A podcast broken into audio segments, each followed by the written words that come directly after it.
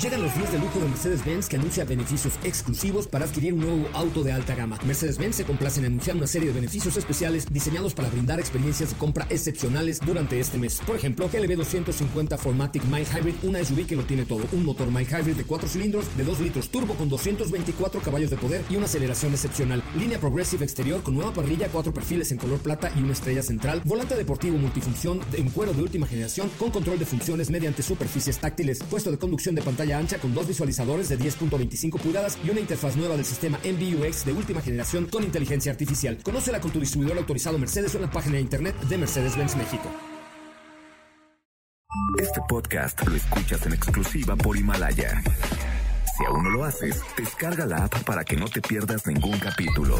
Himalaya.com MBS 102.5 y el Dr. Zagal han dispuesto una generosa y elegante mesa para celebrar este banquete.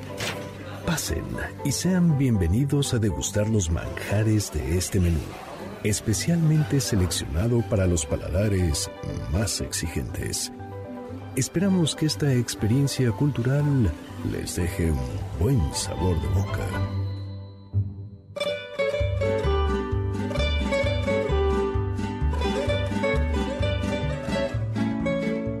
¿Conocen el estado de San Luis Potosí? ¿Saben con qué estados colinda? ¿Por qué tiene ese nombre? ¿Qué acontecimientos importantes han tenido lugar en sus tierras? ¿Qué cactácea lo ha vuelto popular? ¿Quién construyó el jardín escultórico de Gilitla?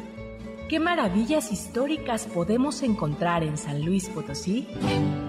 Yo soy de San Luis Potosí. Es mi barrio San Miguel. Hoy hablaremos de enchiladas potosinas, cabuches, colonche, real de 14, la importancia de la minería, una prisión hecha centro de las artes y más sobre San Luis Potosí donde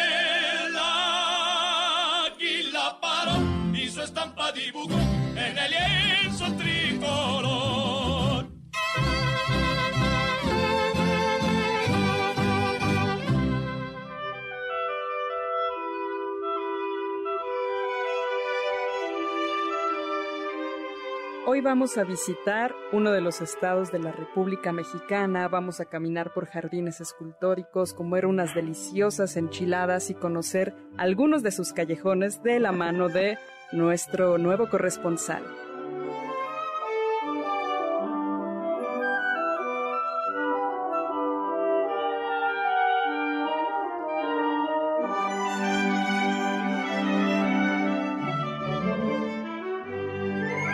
Hola, bienvenidos al banquete del Dr. Zagal. Yo soy Carla Aguilar y me acompañan Alberto Horner. ¿Qué tal, Carla? ¿Cómo estás?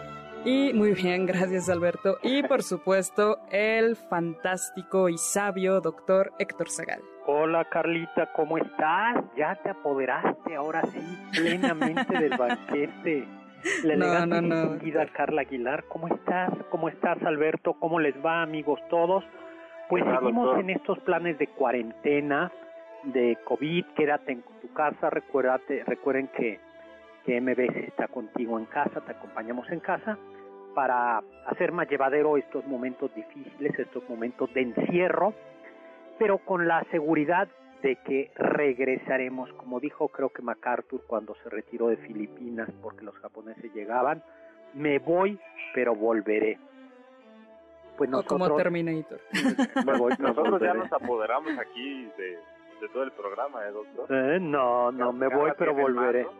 Estamos, hemos reducido al mínimo nuestra presencia en cabina. Yo estoy en mi casa y eh, mandamos a Alberto Domínguez con su familia a San Luis Potosí y, y se la pasó insistiendo Alberto en que yo quiero hablar de San Luis Potosí, yo quiero hablar de San Luis Potosí y le dimos la oportunidad porque entre otros motivos, eso seguro que no lo sabía Alberto ni Carla, han de saber que mi familia, mi, pa, mi abuelo era de San Luis Potosí, en concreto Mm. de Venado.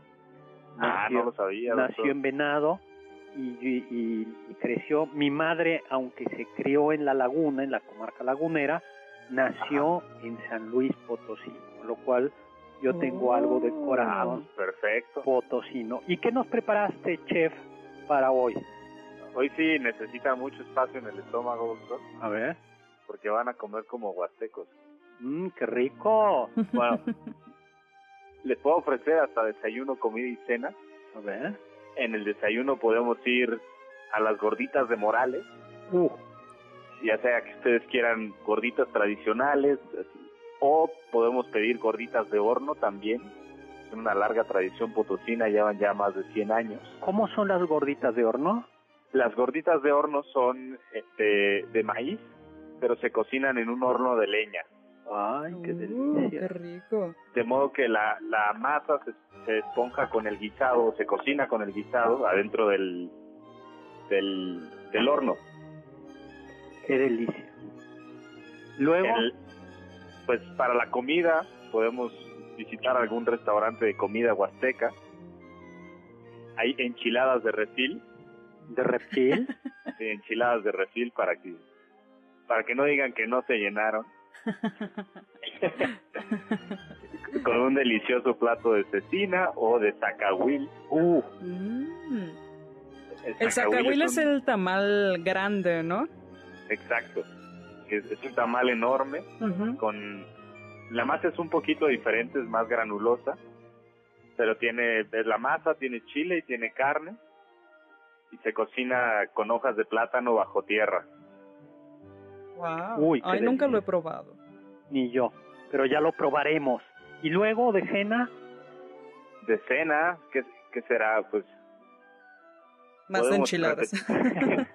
no, no, no, de cena los puedo llevar a la plaza de Tequisquiapan, del barrio de Tequisquiapan, eh, a cenar tacos rojos con doña Juanita. uy, ¿y cómo son los tacos rojos con doña Los tacos Juanita? ro- son bañados en salsa, la, la tortilla bañada en salsa, igual con queso, y por encima tienen papa frita y zanahoria frita. Se parecen un poco a las enchiladas quere- Oh. queretanas. o, o enchiladas mineras. Pues fíjate Ajá. que yo también me puse, vamos a hablar de historia, de personajes, de visitas a los museos que hay en San Luis Potosí, de la historia del arte de San Luis Potosí, del origen de su escudo, pero pues yo creo que la comida siempre es una buena entrada, ¿no? Claro, es lo Eh, que más. Yo pensaba, No Eh. se esperaba el postre, doctor. a ver, ¿y el postre? Para, para que sea un buen viaje, podemos, pero en su debido lugar, en su debido momento, comer un pedacito de peyote. No, Ese va a ser el postre. no, no. ¿No le gusta eso? No, este es un programa para para para todo público y además no, no. Oye, y también de al- bebida hay una especial, ¿no? Que es de la zona de San Luis que se llama colonche. Ah, Ajá. el colonche es una bebida. Sí, un- es un fermento, ¿no? De la tuna cardona, que es la, la tuna roja. Así es, es una bebida alcohólica. Pues mira, yo les Yo por confieso- eso no lo he probado. Ay, sí. Ay, Ay. ajá, pensé que me ibas a dar toda una descripción de un viaje con colonche. Pues miren, yo digo que comamos unas enchiladas potosinas, que son estas enchiladas deliciosas, en, que tienen eh, chile rojo, pero que el- lo original o la peculiaridad es que llevan la salsa incorporada en la masa y pueden ir Ah. rellenas de queso, eh, de queso y con un poquito de crema acompañadas de frijol, ¿no? Con chile, el queso y se fríen. Son como quesadillas, por así decirlo, pero la peculiaridad es que va envuel el, el chile está incorporada en la masa del maíz. Oye Alberto, tú me contabas cuál era la historia, el origen de esta de esta masa, de estas enchiladas. Justo fue una especie de accidente, como todas las buenas recetas, porque iban a hacer precisamente quesadillas de maíz para, para una fiesta. Y, y a la señora, en ese momento olvidé su nombre, es muy famosa, el, se le cayó el chile guajillo en el molino del maíz. Ay, De modo que por la prisa no le quedó otra que darle vuelta al molino y usar la masa así como estaba. Y pues fueron un éxito. qué delicia. Me imagino, Pues qué rico. en todos lados te la sirven y son buenísimas. Hay Suele otra servirse también con guacamole. con guacamole, Guacamole y crema y queso. crema, queso y unos frijolitos Y refritos unos al lado. frijolitos, exacto. Luego hay otro platillo que se comienza a comer desde Querétaro, en realidad, que es típico de las de la de enero, perdón, de marzo y de abril de la época de Cuaresma, que son los cabuches. El cabuche eh, es el, el botón, el botón de una de un de una cactácea. Es importante saber que solo se quita la- el botón, por tanto no se daña la la cactácea y se puede comer, Mm. incluso en Real de 14 hay cabuches. ¿Tú has probado cabuches? La verdad nunca los he probado. Yo los he probado, pero en Querétaro. Y, y se come en toda esa, e- esa zona. Se pueden comer en vinagre, en salsa, al ajillo o incluso capeados. Y de alguna manera son, son una delicatessen del desierto y pues recuerda vagamente el, aro- el sabor de las alcachofas, ¿no? Luego, yo no sabía, pero hay unos taquitos ahí que son como enchiladas potosinas, más bien como estas enchiladas rojas que tú decías, pero que les ponen cueritos encurtidos, papas, zanahorias y lechugas. ¿Tú los has probado? Ah, sí, pues no sé exactamente cómo se llaman, pero yo les digo tacos dorados con cueritos. Ah, Son muy buenos. Luego también hay una zona de escamoles ahí. Hay una Ay, zona. Nunca he probado los escamoles. los escamoles.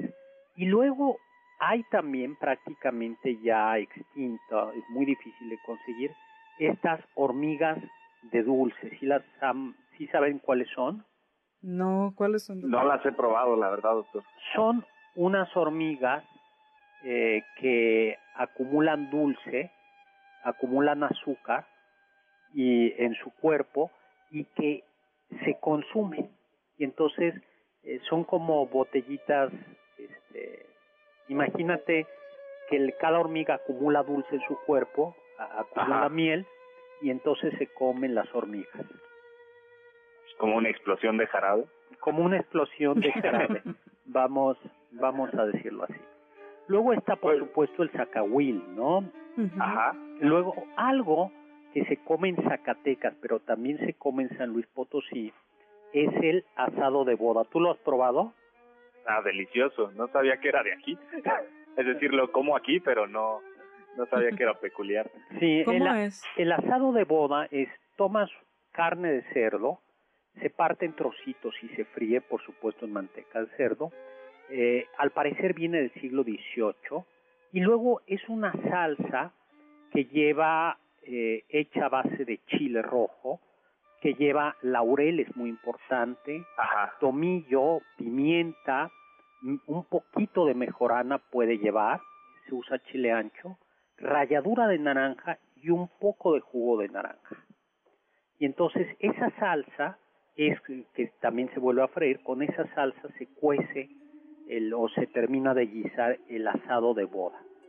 Eh, y es extraordinario porque no es un mole, mm, y es un, es un adobo, ¿no? Es un adobo que tiene esta peculiaridad, lleva incluso también un poquito de comino.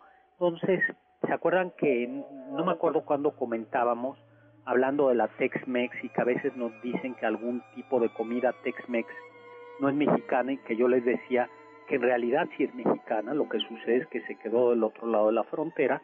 Entonces, el, el asado de boda, dependiendo de los gustos de las recetas familiares, puede saber más la naranja, menos la naranja, pero lo esencial es esta explosión de sabores de tomillo, comino y el, y el laurel, algo que no Claro. tiene, que no tiene, por ejemplo, los moles poblanos y que tampoco tienen los moles oaxaqueños. Ay, doctor, así con la boca hecha agua, ya tenemos que irnos rápidamente un corte y regresamos. Y ya no les puedo hablar del guiso borracho. Oye, antes de irnos, nada más recordarles, no estamos en vivo, pero estamos en vivo eh, En las redes atendiendo sociales. las redes sociales. Mi Twitter arroba chesagal, sagal con Z. Yo personalmente estoy pegado a mi computadora, a mi teléfono smartphone escuchando el programa y contestando a sus preguntas. Entonces nos escuchamos de otra manera, pero estamos presentes con ustedes. Regresamos. Gracias, Carla. Del diccionario del doctor Zagal.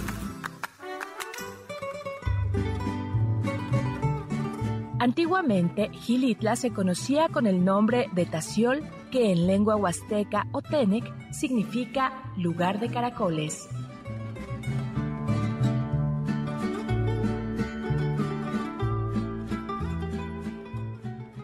Ponte en contacto con nosotros en nuestra página de Facebook www.facebook.com Diagonal Doctor Zagal. Ya volvemos a este banquete después de un ligero entremés comercial.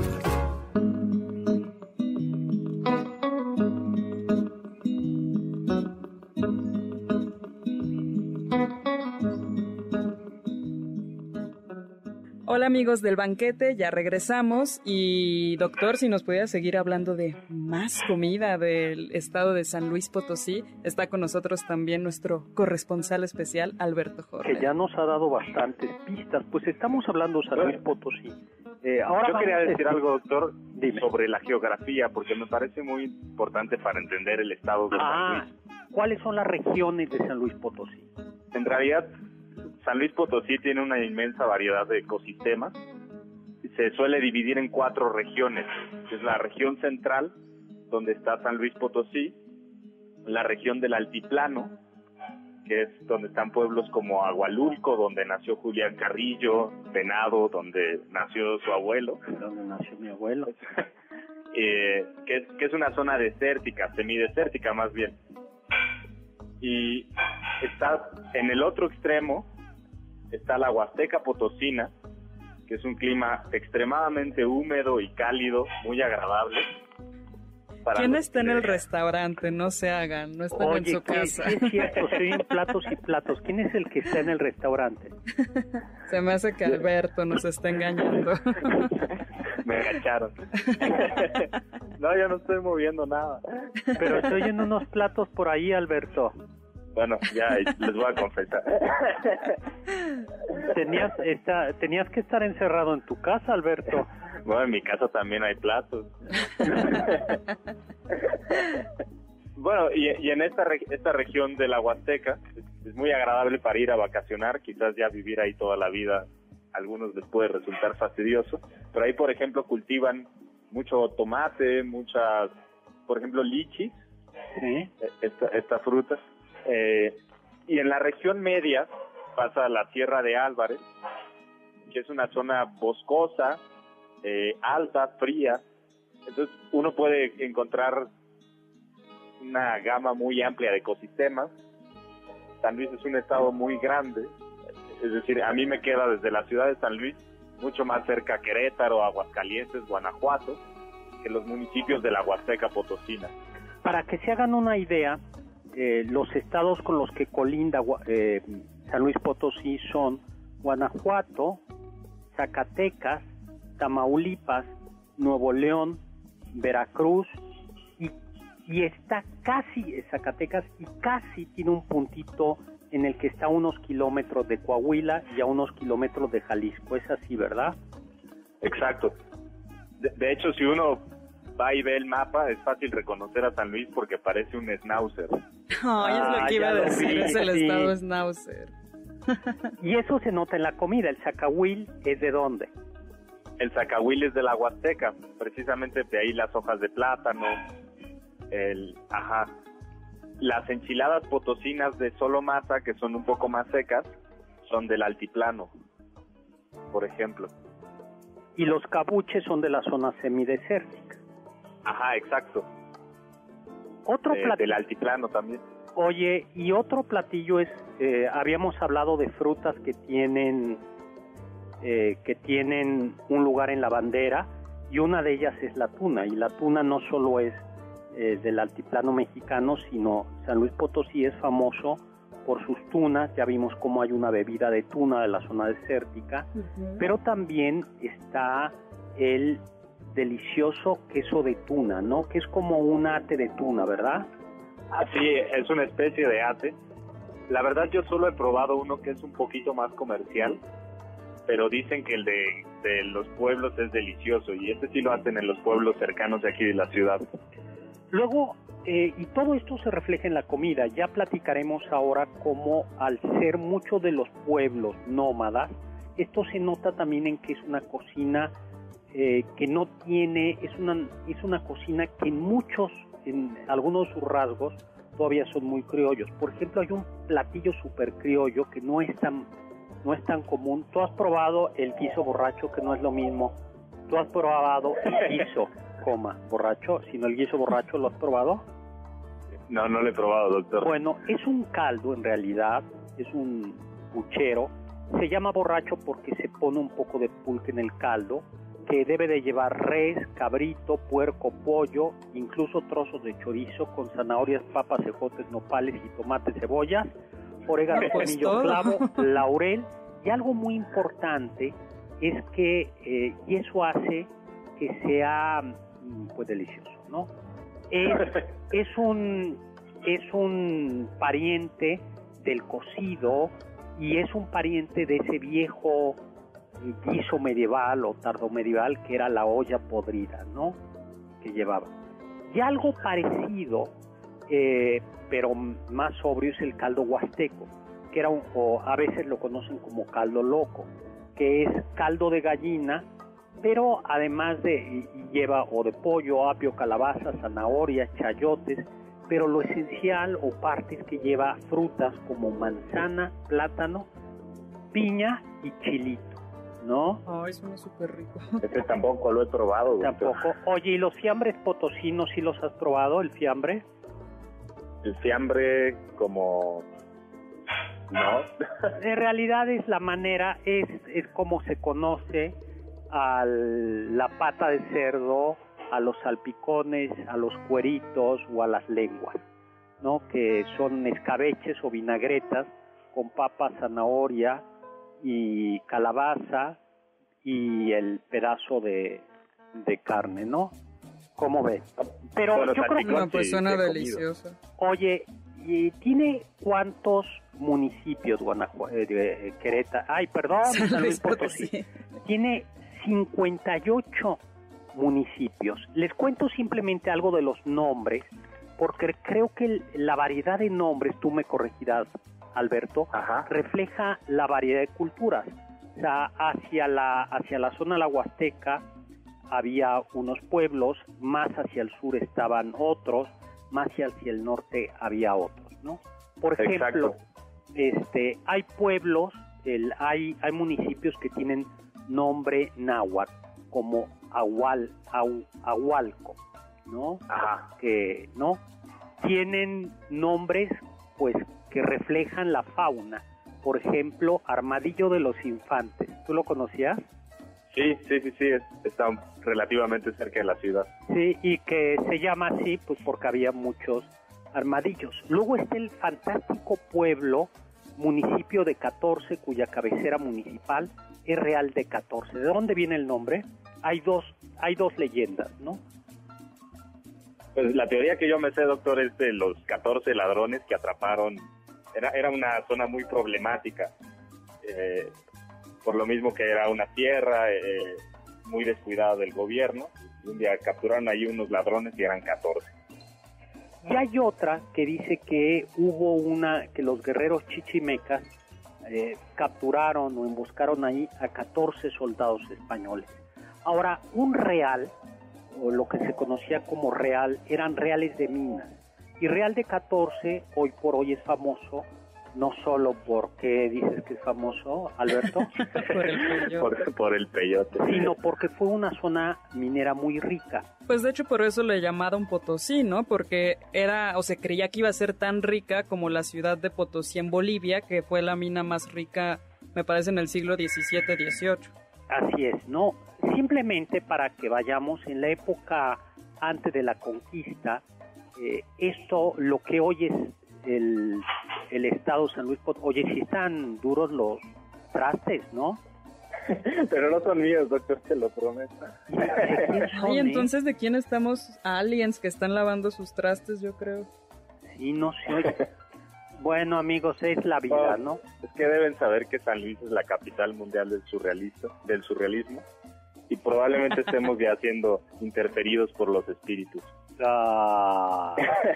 bueno, les decía que en la época prehispánica, antes de la llegada de los españoles de la conquista, había como tres grupos de pueblos. Los huastecos hacia la zona, como su nombre indica, em, huasteca, hacia la zona veracruzana Tamaulipas, luego Pames y los Guachiles.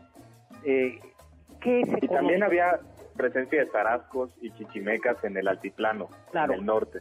Chichimecas era el, era el modo, como un modo despectivo, dicho sea de paso, como los pueblos nahuas, los pueblos, sobre todo los pueblos del sur de Mesoamérica, los pueblos de Mesoamérica se referían despectivamente a, esos pueblos que todavía eran nómadas, eh, cazadores, recolectores, y que em, eran valientes guerreros, así se conocía a los, a los chichimecas, ¿no? Hacia 1592 se descubrieron en efecto las minas de San Pedro que dieron origen a la fundación de San Luis Potosí. Y en efecto por eso se convirtió en una zona de una extraordinaria riqueza por la, por la minería y uno de esos lugares es justo Real de 14, ¿no? Doctor, tenemos que irnos a un corte, pero volvemos en unos instantes. Regresamos. Los sabios dicen.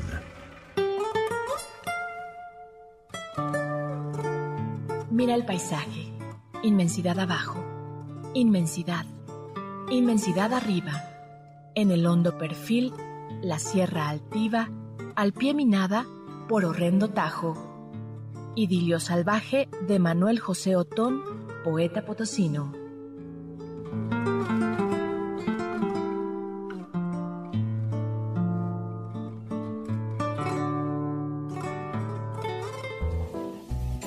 ¿Están disfrutando el menú? Después de esta pequeña pausa, regresamos al banquete del Dr. Zagal. ¿Quieren contactar a los ayudantes del chef? Pueden escribirles en Twitter, arroba Carla Paola, guion bajo AB.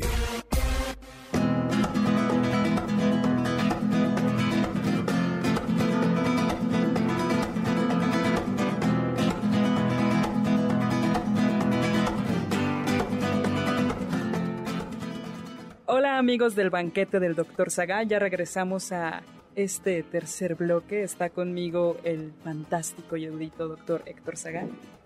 Hola, hola, qué bonita presentación, Carlita. Siempre, doctor. Y por supuesto, nuestro corresponsal especial desde San Luis Potosí, Alberto Horner. Pues ¿Qué tal? Muy buenas tardes. Hola, hola. Pues estamos de regreso hablando de San Luis. Les decía eh, que esto llevó a la fundación de la ciudad de San Luis Potosí y, hay una presencia, eh, por eso es una mezcla muy interesante, a mí me parece que los nombres reflejan eso, donde hay eh, municipios que hablan de la flora y de la fauna, municipios que tienen nombres cristianos, municipios que tienen nombres árabes como Guadalcázar, que es un municipio que literalmente quiere decir fortaleza del río. ¿Tú lo conoces, Guadalcázar? Yo nunca he ido, doctor pero está cerca de Santa María del Río. Eh, me parece, estoy seguro. Fíjate, eh, a tanto no llego aquí, pero yo imagino que sí. No. usted sabe más de San Luis que yo, doctor. No, Juan, tú sabes. no, Alberto. ah, sí es cierto, yo sé. hay otro que se llama El Naranjo, por ejemplo. No, hay Santa Catarina, Santa María, Santo Domingo. Pero regresemos. Entonces, estamos en el virreinato y em, conforme eh, estamos en el virreinato, el virrey duque, no sé si es duque o conde de Alburquerque, ya en el siglo XVII es quien le da el título, el escudo de armas a la ciudad de San Luis Potosí. A ver, Albertillo, ¿cuál es el escudo de armas? En el escudo de armas tenemos a San Luis, rey de Francia. Exactamente sobre una montaña. Ajá. Y de un lado un lingote de oro, del otro lado un lingote de plata. Exactamente, ¿no? Y durante el virreinato la ciudad de San Luis Potosí estaba en el camino, en el camino real a tierra adentro. Ese camino que salía desde la Ciudad de México, pasaba por San Juan del Río, llegaba a Querétaro y que iba bordeando todo hasta llegar a, lejana, a la lejana tierra de Santa Fe, Nuevo México, Alburquerque y Santa Fe, Nuevo México, y en el camino tierra adentro estaba ni más ni menos que San Luis Potosí. ¿Ustedes sabían que la tercera ciudad con más edificios virreinales es San Luis Potosí? No, doctor, no lo sabía. Sí, la primera es México, después Puebla y luego viene San Luis. La gente piensa a veces que es Morelia, pero es en realidad San Luis. Lo que sucede es que San Luis Potosí tiene arte virreinal neoclásico, es decir, de finales del 18 y de muy inicio del siglo XIX.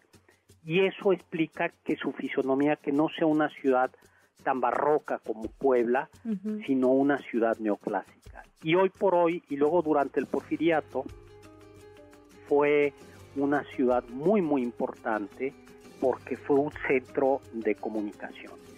¿Saben ustedes el papel que jugó San Luis Potosí en la intervención francesa? Ah, es un clásico, doctor. A ver, a ver, cuéntalo. Fuimos la capital de la República. Durante varios meses, ¿no? La ciudad, como era, como era un lugar estratégico, San Luis Potosí, el centro, el centro con el norte. Por una parte comunicaba al norte, pero por otra parte también comunicaba con la costa de Tampico. Eso era importantísimo. Ajá. Bueno, pues precisamente por esto los conservadores, Tomás Mejía, sí, sí la llegaron a tomar, pero después fue tomada por los liberales y cuando llegan las tropas francesas, las tropas imperialistas, los franceses y las tropas imperialistas, imperiales, toman San Luis Potosí, pero luego vuelve a caer y ya cuando Querétaro está asediado por las tropas republicanas, con Maximiliano, Miramón y Mejía ahí, como decía Alberto, ahí en, San Luis Potosí tiene lugar la capital, mm, es la capital, la sede de los poderes, porque está Benito Juárez, ¿no? Desde ahí de Juárez, Juárez sigue desde San Luis Potosí el, el proceso que se le fincó a Maximiliano, a Miramón y a Mejía. Y que de hecho, si uno vea, ahorita al, Palacio de Gobierno en San Luis Potosí, hay un pequeño museo con una estatua de Benito Juárez y la princesa de Salm Salm arrodillada. ¡Ay, qué bien! ¿Quién era la princesa Salm Salm? La princesa de Salm Salm era... Se inventó el nombre, ¿no, doctor? Sí, se lo inventó. Un título de alcurnia y el punto es que fue a rogarle a Maximiliano a ofrecerle todo, literalmente todo, eh, por, por la libertad de Maximiliano. Exactamente. Ah, se llamaba Agnes, Agnes Elizabeth Winona Leclerc Joie. Y bueno, pues ella, la, esta, esta era esposa del príncipe Félix Salm Salm, que en realidad, como tú dices, se inventaron el, al parecer se inventaron el título y este esta mujer guapa y elegante intentó conseguir, era estadounidense por cierto, e intentó eh, intentó pedirle conseguir el indulto a Juárez y dicen las malas lenguas que no solo se le puso rodillas, sino que como decía Alberto, le quiso ofrecer todo, ¿no? Pero pues Juárez eh, no, no resistió. Y por cierto, Juárez escribió en San Luis Potosí un, un escrito, un texto en donde justifica y explica por qué tiene que haber esos castigos, eh, esas ejecuciones. Es un documento muy importante en donde Juárez explica cómo las democracias tienen que, eh, tienen que superar y oponerse a las repúblicas europeas. ¿no? Es un documento muy, muy interesante escrito por Juárez. Que, ahí es donde está el argumento de que Juárez no estaba matando a Maximiliano, sino que era la ley la que lo condenaba. Así es, en, en efecto. Y donde el mismo Juárez dice que en otros casos ha sucedido así. que se han ejecutado, eh, por ejemplo, que tras la derrota de Napoleón I, a muchos de los personajes que lucharon con Napoleón I fueron ejecutados y que no es el, el único lugar donde ha habido estas ejecuciones, sino que es una defensa de las democracias. Es un texto muy, muy interesante donde se, se refleja, lo dice Juárez, no es ninguna interpretación, su gran admiración por la democracia de Estados Unidos y el desprecio de, y el miedo más justificado de, esta, de Juárez hacia las monarquías europeas, al menos hacia Francia, que ya en dos ocasiones había invadido a México. ¿no? Es curioso, pues sin embargo, en la primera intervención y en la segunda intervención, es curioso, sin embargo, que junto con esta admiración, este desprecio al intervencionismo francés en México, Juárez prácticamente no diga nada sobre el intervencionismo estadounidense en México. Es un documento sumamente interesante eh, porque además Juárez también tiene una fraseología religiosa, utiliza no argumentos religiosos, pero sí habla, habla de, utiliza ejemplos de la Biblia incluso. Luego, pues incluso está el ejemplo del rey Salomón. Exactamente, a ver, Pues el rey Salomón apenas ocupó el trono, el, las últimas palabras del rey David fueron que el rey Salomón se vengara. Y entonces el rey Salomón ocupó el poder y asesinó, más bien ejecutó a todos los opositores del rey David. Y, bueno, pues eh, es, es un documento escrito en San Luis Potosí. En el siglo XIX... Doctor, ahorita que menciona este documento, también pues me parece relevante decir algo sobre la tradición intelectual en San Luis Potosí. A ver, Ay, a ver, cuéntanos, por favor. Porque en San Luis Potosí se fundaron unos los primeros clubes liberales o por ejemplo, juntas del Partido Mexicano Liberal. ¿Qué era un club? A, ver, para que platícanos qué eran, qué eran estos clubes. Ay, pero primero tenemos que irnos a ah. un corte, pero regresamos a que nos platiquen de estos clubes intelectuales. Regresamos. Escuché que... La primera mujer piloto en México, María Marcos Cedillo, nació en San Luis Potosí. Lamentablemente falleció en junio de 1933 tras impactarse en la loma Los Valentinos mientras realizaba acrobacias en el aire.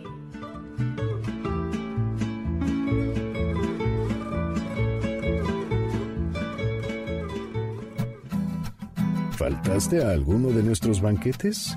¿Quieres volver a degustar algún platillo? Escucha el podcast en www.mbsnoticias.com.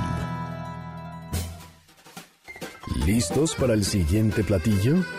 Quédense con nosotros, pues aún queda mucho por picar y la promesa de postre. Hay quien dice que... los personajes más queridos de la ciudad de San Luis Potosí es Juan del Jarro. Pedía dinero con un jarro de terracota. Dicen que sus ganancias las destinaba a gente necesitada y que tenía algo de adivino. Murió en 1859 a los 66 años. A su funeral asistieron personas de todas las clases sociales a rendirle homenaje. En el Jardín Guerrero, frente a Avenida Universidad, se encuentra la escultura de este personaje.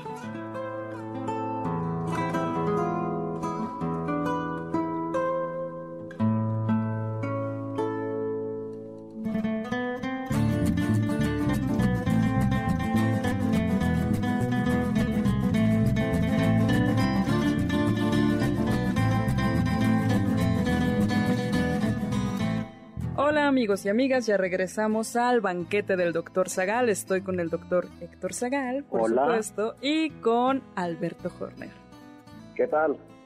Oye, antes que sigamos, le recordamos que si bien es cierto que no estamos en vivo, estamos, no estamos transmitiendo en vivo, estamos, vivos, en, las redes. Y yo, Héctor Segal, Carlita Aguilar, Alberto no, porque es un es un millennial, es un no es un millennial, como es es un es un alma es un alma vieja en un cuerpo joven, no le gustan las redes sociales pero Carla y yo sí estamos pendientes de ustedes en Facebook. Nuestro Facebook es cuál es? Doctor Zagal. Y en Twitter, Carla, tu Twitter. A mí me pueden encontrar en Twitter como arroba carlapaola-ave. Y yo en arroba hzagal. Y ahí estamos. Yo estoy presente en espíritu. Presente en espíritu. y ahí estamos, eh, estamos presentes eh, virtualmente, siguiendo, contestando, comentando con ustedes este tema de esta historia, este viaje por San Luis Potosí. Estábamos hablando de cómo ya desde el siglo XIX San Luis Potosí tiene una traición intelectual y una traición política y nos iba a explicar Alberto qué eran los clubes políticos y qué clubes políticos hubo en San Luis. En efecto, los más importantes eran los clubes liberales. El, sobre todo el personaje eh, ay, Camilo Arriaga, hermano de Ponciano Arriaga, vivió en San Luis Potosí y organizaba estas juntas. Cuando Madero estuvo prisionero en San Luis Potosí y también antes de estar prisionero cuando visitó San Luis Potosí, él participaba en estas juntas y conocía a todos estos intelectuales. A mí uno en especial que, que además de ser intelectual fue eh, líder de una de las tropas revolucionarias, es Alberto Alberto Torres, me fue el segundo el primer apellido. Es bueno, ese señor. Ajá. Él en la región del altiplano con ideas por una parte liberales, pero por otra parte muy de izquierda, era de los intelectuales del agrarismo regional que consistía en hacer sustentable mediante las tierras a las, a las comunidades a pequeña escala, a nivel regional. Y él logró hacer en tiempos de la revolución que todo el altiplano, en especial Ciudad del Maíz, eh, bueno, también la parte de una ciudad, tuvieran una especie de organización comunitaria en la que a los soldados no se les pagaba con dinero, sino todos comían en comedores comunitarios, se le daba comida a las personas que tenían su familia para llevar a casa, los zapateros hacían zapatos para todos y los sombrereros obreros de palma para todos. ¿Era una especie de socialismo utópico, digamos? Sí, era una cosa un poco insólita para esos tiempos, hay en plena Revolución Mexicana. Claro, hay que recordar algo que, que también puede contextualizar, y es que San Luis Potosí, como otros estados del norte, eh, fueron unos estados donde hubo una un desarrollo económico muy importante, en buena medida por inversión extranjera. Por ejemplo, los Guggenheim y los Rockefeller fueron grandes inversionistas en la minería, hubo trenes, telégrafos, teléfono, electricidad, y alguno de los gobernadores de San Luis Potosí se jactaba de que San Luis Potosí de que era la nueva la pequeña Francia.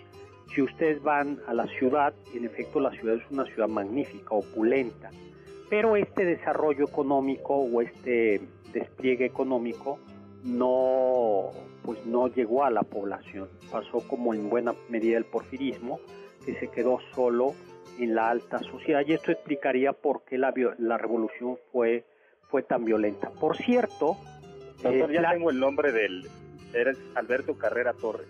Alberto Carrera Torres. Por cierto, en San Luis Potosí, que se conoce como la cuna de la revolución, eso que no se me vaya a enojar Alberto, en parte es verdad y en parte no. En parte sí es verdad porque ahí estuvo preso em, Francisco Madero en la cárcel que hoy es una hermosura. ¿Por qué no nos y, y se cree se, se cree que el plan de San Luis se escribió en San Luis, pero temo decirles que no, que salió de la cárcel, se escapó, eh, bueno, lo sacaron de la cárcel. Lo concluyó en San Antonio. Sí, lo escribió en San Antonio, Texas. Eh, perdón, estuvo en la cárcel primero, luego lo dejaron con arresto como domiciliario, no podía salir de la ciudad y de la ciudad escapó a San Antonio, Texas, desde donde escribió el plan de San Luis. Pero no era correcto, no era diplomáticamente acertado escribir un plan revolucionario y firmarlo en San Antonio, Texas. Eh, esta cárcel donde estuvo Miguel, Francisco y Madero, es, yo digo que es la cárcel más bonita de México. ¿Qué es hoy esta cárcel? Pues Hoy tenemos ahí en, en el edificio el Centro de las Artes y el Museo Leonora Carrington. Es, Ajá.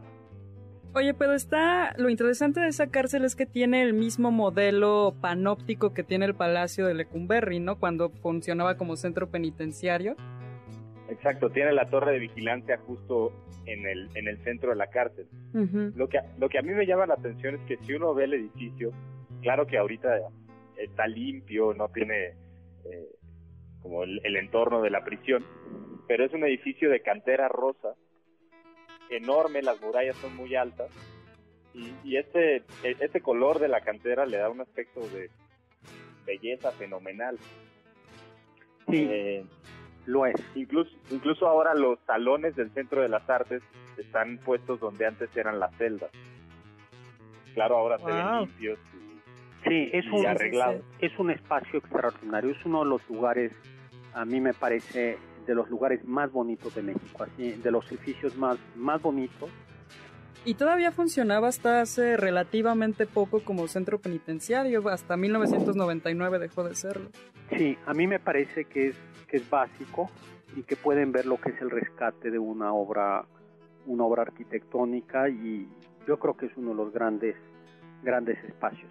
Todo esto, entonces, toda esta riqueza, porque tiene una catedral preciosa, tiene santuarios, eh, tiene, hay que decir, acueductos. Ojo, acueducto no quiere decir que tenga arcos, sino tiene un arco, tiene, digo, sino quiere decir un ducto de agua eh, y que lleva a una caja de agua neoclásica, es decir, como, como, un como una fuente. Es un espacio verdaderamente espectacular. Lamentablemente durante la revolución algunas de las iglesias fueron, eh, fueron destruidas. Oye, pero ¿qué otros lugares de San Luis Potosí nos puedes recomendar, Alberto? Pues, Así como con historia. como con historia, pues está el castillo de Quilitla, A ver, castillo en ese. inglés, es uno de los más atractivos. El, pues es un castillo eh, construido por un inglés con arquitectura puramente surrealista. Claro que no es habitable, pero uno puede ver esculturas de manos gigantes en, Claro. Eh, en, el, en el castillo. Y hay muchas piezas, ¿no? O sea, parece que no están conexas, no es realmente... Parece que es como un sueño, porque si bien hay un crecimiento arquitectónico que parece surgir de la, de la selva y la vegetación, no es conexo. Por ejemplo, hay una escalera al infinito, ¿no? Me parece Exacto. que simplemente son escalones que parece que te llevan al cielo. Hay escaleras que no llevan a ninguna parte. Incluso Hay la una... arquitectura está mezclada. Ah, Y también hay una pieza que es conocida como el sarcófago, que es donde Edward James, este inglés, bueno, me parece que más bien era escocés, pero vivió su vida en Inglaterra, dejó su Ajá. huella digital porque se puso en el cemento fresco y dejó ahí su cuerpo. Y esa pieza es conocida como el sarcófago. Oye, ¿y, ¿y eso por dónde queda? Está hacia la Huasteca, Ah, muy en bien. la región de la Huasteca. Luego hay otro lugar que es menos histórico, pero es belleza natural, que creo que se llama el Pozo de las Golondrinas, ¿no? Sí, el sótano de las golondrinas, pues es eh, un entorno natural.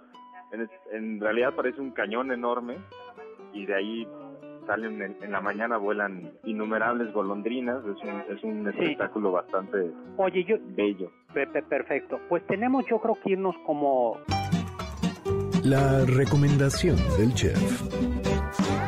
Bueno, pues alguna recomendación que nos hagas. Yo les recomiendo la poesía de Manuel José Otón, Muy bien.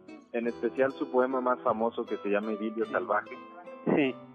que describe la describe el ecosistema del altiplano para narrar también a la vez un, un amor difícil Sí. y pues es, es muy bello poéticamente.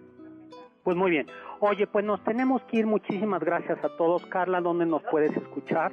¿Dónde nos escuchamos? Pueden encontrar los podcasts de los programas del Banquete del Dr. Zagal en nuestra página de iVox como Banquete del Dr. Zagal o por supuesto en la página de MBS. Bueno, pues muchísimas gracias, un gusto. Nos estamos escuchando la próxima semana y pues como dice Cansa Pereaude, atrévete a saber, despídenos Carla. Muchísimas gracias a Alberto Horner, nuestro corresponsal especial en San Luis Potosí. Muchísimas gracias al doctor Zagal, al fantástico y erudito doctor Zagal. Y bueno, los esperamos el próximo sábado en punto de las 5. Muchísimas gracias por acompañar. Hasta luego.